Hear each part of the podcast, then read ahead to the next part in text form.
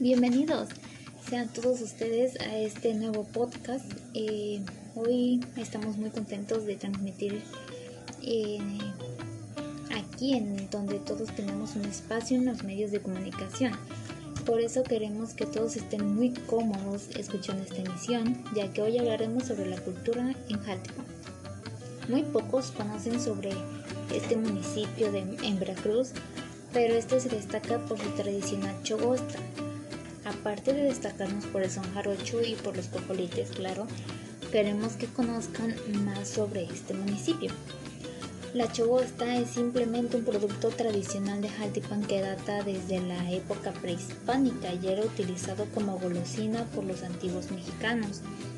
Actualmente los investigadores han descubierto que tiene propiedades curativas para combatir la parasitosis o infecciones estomacales. Este dulce contiene todos los minerales que hay en el subsuelo, nitrato, fosfatos, potasio, fósforo, magnesio, aluminio, todo eso tiene.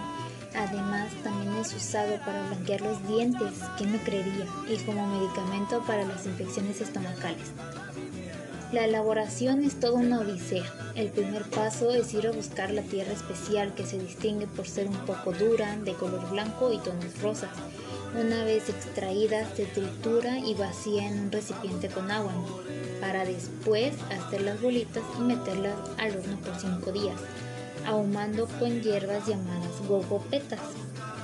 Algunas personas señalan que sabia tierra, cuentan que su sabor es agridulce y que tiene la consistencia de un mazapán. Su olor es ahumado, su venta está en presentación de bolitas de tierra alrededor de 20 gramos de peso. Con su respectiva etiqueta y es un producto 100% jaltipaneco.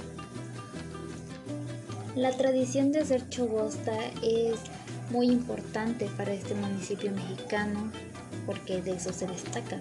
Sin embargo, está en peligro de desaparecer ante el interés de las nuevas generaciones por aprender a elaborarla. Actualmente solo don Pedro, que es residente de Jaltipan, conserva la receta original de la chogosta que aprendió a preparar gracias a que su abuela le enseñó y teme irse de este mundo sin dejar un sucesor, pues los jóvenes no tienen interés en probarla o en prepararla, que es lo más triste. Y cito, la preocupación es que nos moramos y no haya nadie que pueda realizarla. De hecho, son mis últimas veces que preparo la chogosta, lamentó Pedro Martínez. ¿No tienes curiosidad de conocer su sabor? Pues entonces visítanos y conoce más sobre esta golosina cultural.